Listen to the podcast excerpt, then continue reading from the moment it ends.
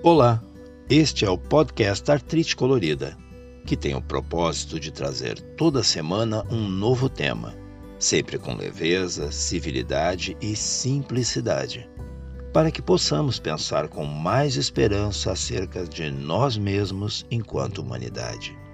Meu nome é Paulo Medeiros e este é o meu convite: levarmos ao mundo aquilo que temos de melhor, começando agora.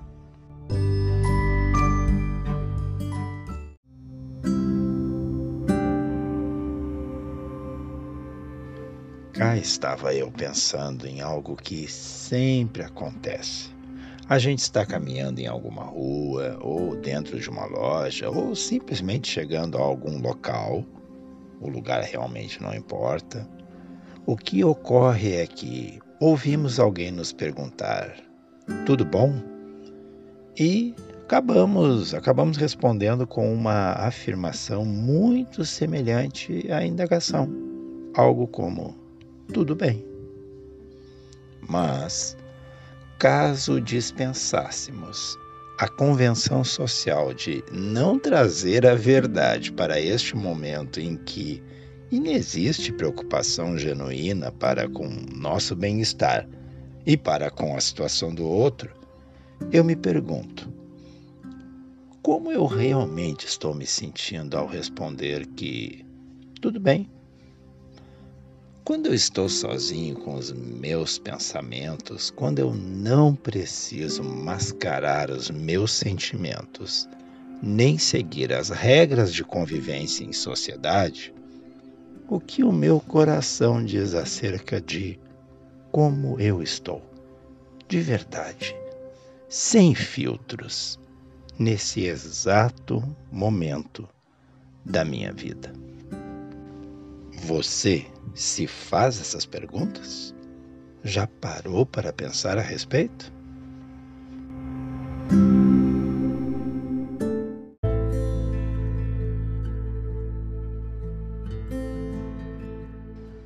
Eu realmente não sei se as pessoas se fazem estes questionamentos. Pessoalmente, no trabalho com a minha terapeuta, ela rapidamente percebeu que eu tenho uma rotina de muito pensar acerca de praticamente tudo, inclusive aquilo que só existe no terreno das probabilidades. Como é que é? Eu explico. Acontece assim: algo que nem aconteceu, e lá estão os meus pensamentos planejando como me antecipar aos fatos prováveis, de modo a minimizar perdas, evitar sofrimento, sair com algum ganho. Eu não sei quanto a você, mas para mim é importante ter controle, ter ingerência sobre o que acontece. A gente sabe que não controla nada, mas vive como se isso não fosse uma verdade. Eu próprio acredito que posso sim gerenciar o que acontece, a despeito do que os psicólogos tenham a nos dizer. E se a gente se decepciona, se a gente se depara com situações em que tudo foi exatamente o contrário de, do planejado, é porque acreditamos que detínhamos algum controle sobre decisões que nem sequer nos cabiam tomar, ou seja, decisões alheias e óbvio acerca dos fatos que se desenrolaram, quer ficássemos satisfeitos ou não com os resultados. Pois então, parece que não temos mesmo controle algum.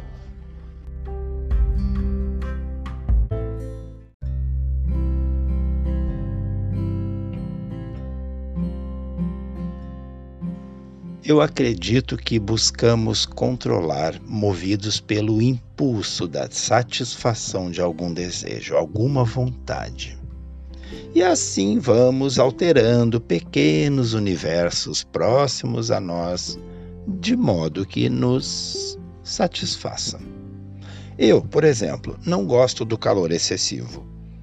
Então, se estiver a meu alcance, eu vou lançar mão de um aparelho de ar-condicionado e reduzir a temperatura ambiente. Eu ajusto a temperatura a meu gosto para que eu me sinta mais confortável. Em resumo, eu controlo a temperatura a meu redor. Da mesma forma, as pessoas assinam serviços como a Netflix para escolher o que ver na TV, tirando das emissoras de televisão o controle exclusivo sobre o que elas assistirão. Estes dois exemplos, bastante simplórios, são apenas uma pista do quanto podemos ampliar o aparente controle sobre nossas vidas. Dependendo das nossas aspirações e, claro, das condições financeiras, podemos controlar e alterar, por exemplo, a aparência dos nossos corpos, aumentando os seios, lábios, músculos, modificando o tom da pele, a cor dos cabelos, dos dentes, etc.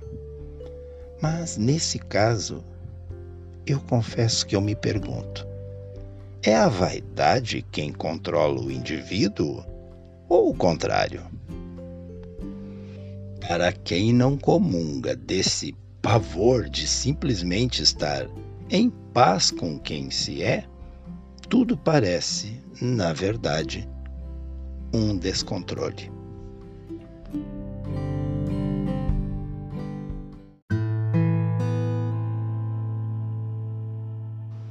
Tempos atrás, eu perguntei de forma bem direta a um amigo meu: Me diz aqui, tu é feliz? E ele, sem aparentemente pensar duas vezes, surpreendeu-me dizendo: Olha, Paulo, eu não sou infeliz. E ele o fez em um tom de voz tal que, num primeiro momento, confundiu-me, pois eu não sabia se ele queria fazer graça ou se realmente estava confortável com a sua jornada pessoal. Como eu o conheço faz muitos anos, posso quase que afiançar o quanto ele não demonstra se angustiar com o que aparentemente não é o ideal de vida pela ótica dos outros. Ele é aquele tipo de pessoa que está tranquila com suas contas pagas, geladeira abastecida e dinheiro entrando na conta uma vez por mês. Para alguns, isso é muito pouco. É o desenho de uma vida quase estéril. Mas para outros, isso seria a própria felicidade, um ideal que desejariam alcançar. Somos todos tão distintos, tão diferentes, que presumir que nossas escolhas sejam as melhores soa tanto presunçoso quanto equivocado. Talvez nem para nós mesmos as nossas escolhas resultem em algum benefício que não seja apenas temporário, passageiro. Por vezes nos agarramos a algum objetivo, projeto ou sonho, e para realizá-lo, nos sujeitamos ao impensável, como horas excessivas de trabalho, financiamentos longos, onerosos, indecentes ou, da mesma forma, aceitamos abrir mão de momentos com a família ou amigos para dar conta de metas que aparentemente nos aproximarão do que nos fará, enfim, felizes. Mas será mesmo?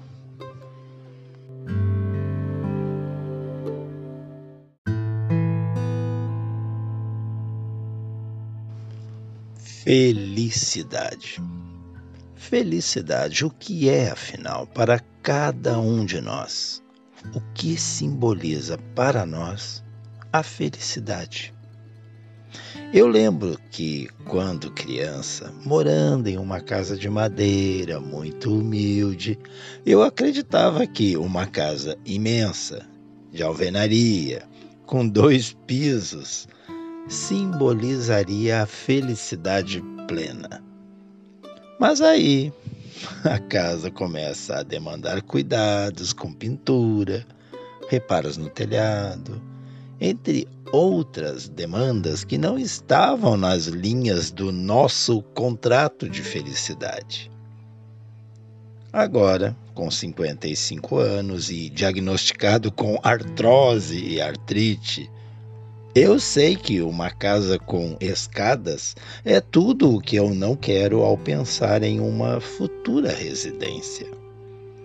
E aprendi também que posso ser feliz ou infeliz morando em uma casa fabulosa ou noutra que, ainda que não se destaque, me acolha perfeitamente.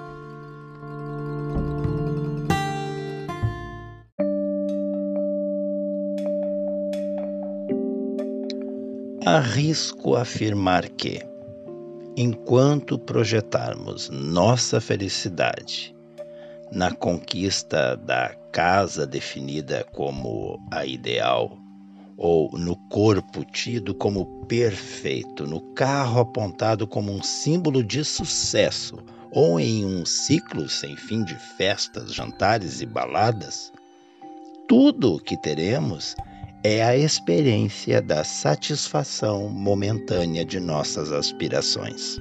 Só isso. No momento em que se tornam reais, quando estão a acontecer e viram um post na rede social, realmente podemos experimentar uma genuína onda positiva nos preenchendo por completo.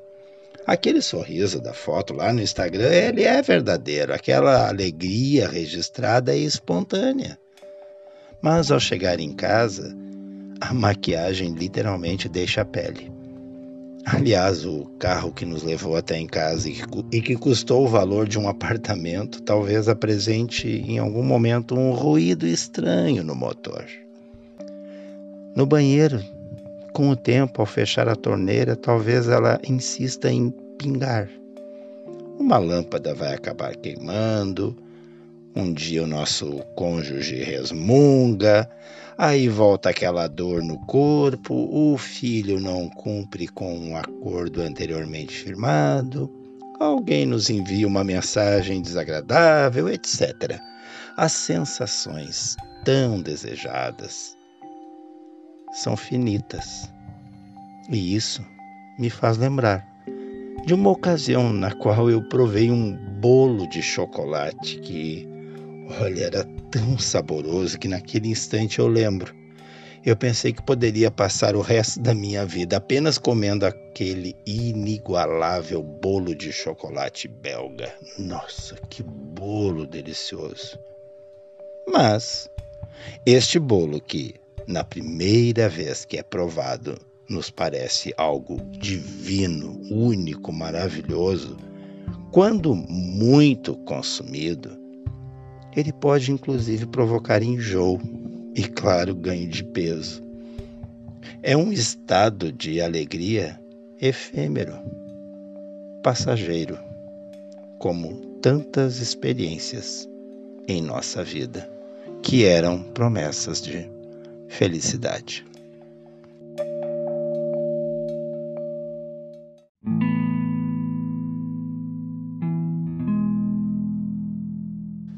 A publicidade veiculada nas mídias sociais, na televisão, em jornais, nas revistas, essa publicidade nos garante que só seremos verdadeiramente felizes se nos permitirmos satisfazer uma imensa lista de desejos.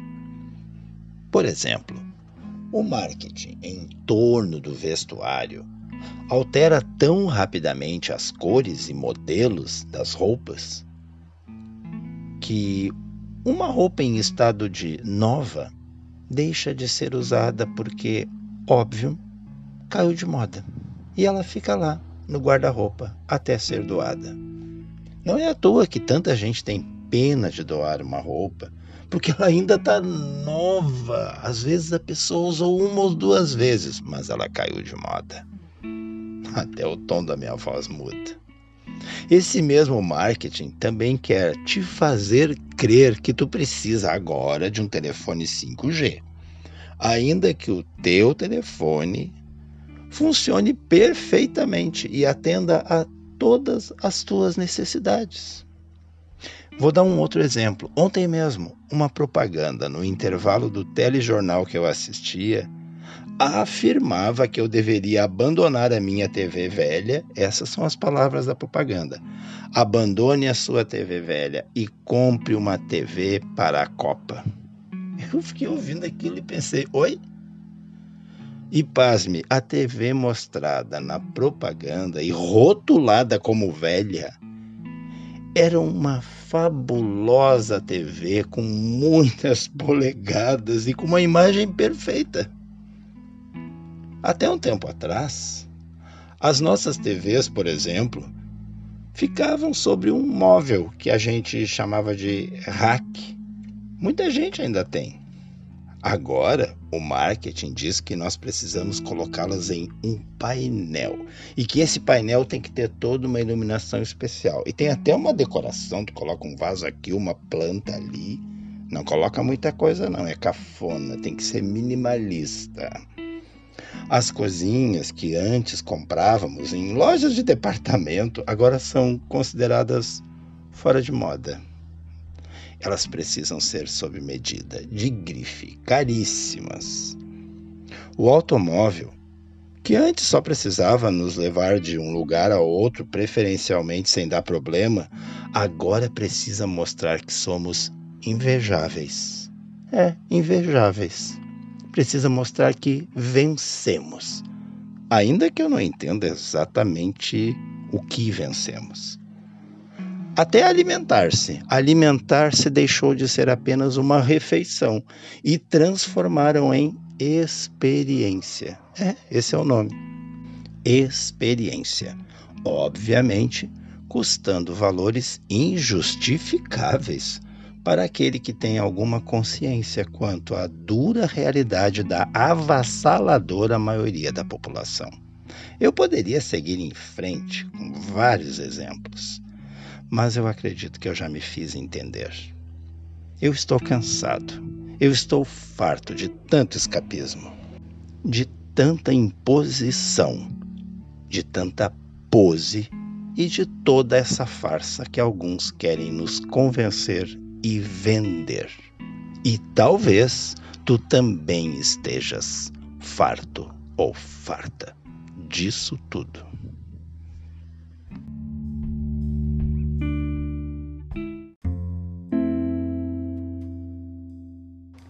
Mas estávamos refletindo sobre felicidade. Eu entendo que felicidade e serenidade caminham muito próximas e que essa sobrecarga em nossas agendas, em nossa mente, em nosso espírito e coração, a que estamos todos expostos, nos afasta de ambas, da felicidade e da serenidade. Confesso, eu passei a almejar a paz. Passei a almejar a paz como minha conquista maior. Realmente, eu acredito que este é o caminho para o que mais se aproxima do que entendemos por felicidade. Uma felicidade que não depende de nada nem de ninguém para que possa ser vivenciada. Uma felicidade que não esteja atrelada ao que dita a moda, ao carro que eu conquistei ou não, a casa em que eu moro, ao bairro no qual fixei residência, se a minha profissão me destaca na sociedade, se meu Instagram tem milhares de seguidores, se eu pareço feliz. Basta, basta de parecer, ponha um fim no que não é verdadeiro, invista apenas no que pode frutificar. Tenha bem claro o que você quer como vai fazer para alcançar. E seja paciente. Não acelere as coisas e evite deixar-se enganar pela maquiagem social.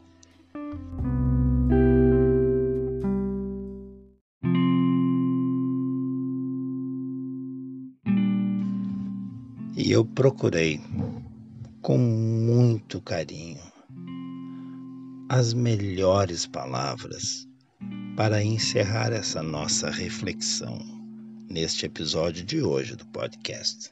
E eu encontrei. Encontrei no livro de Lia Luft, Perdas e Ganhos, as palavras perfeitas para fecharmos este episódio.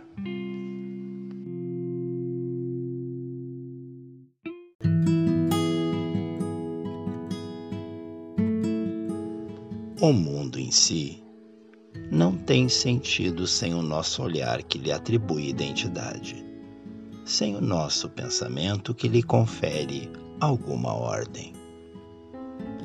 Viver como talvez morrer é recriar-se a cada momento.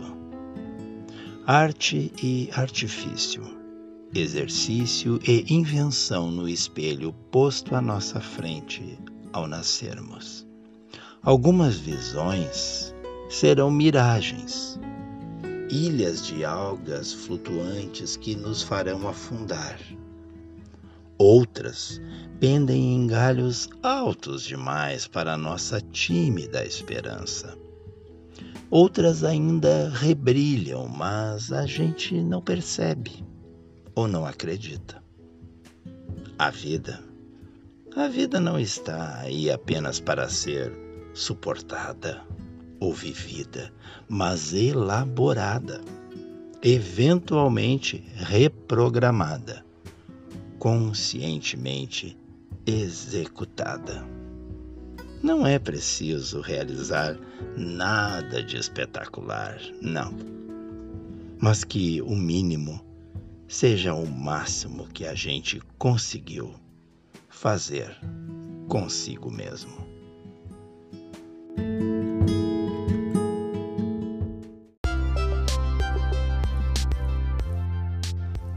Este foi o episódio de hoje do podcast Artrite Colorida. Espero, sinceramente, que ele te traga algum conforto ou um desconforto, se este te motivar a refletir sobre a tua vida, a mudar o que não te torna um ser humano melhor. E lembrando as palavras de Lia Luft, não esqueçamos a vida não está aí apenas para ser suportada ou vivida, mas elaborada, reprogramada e executada. Que neste momento Deus te abençoe e que a tua semana seja de serenidade, paz e verdade. Até o próximo domingo. Tchau, tchau.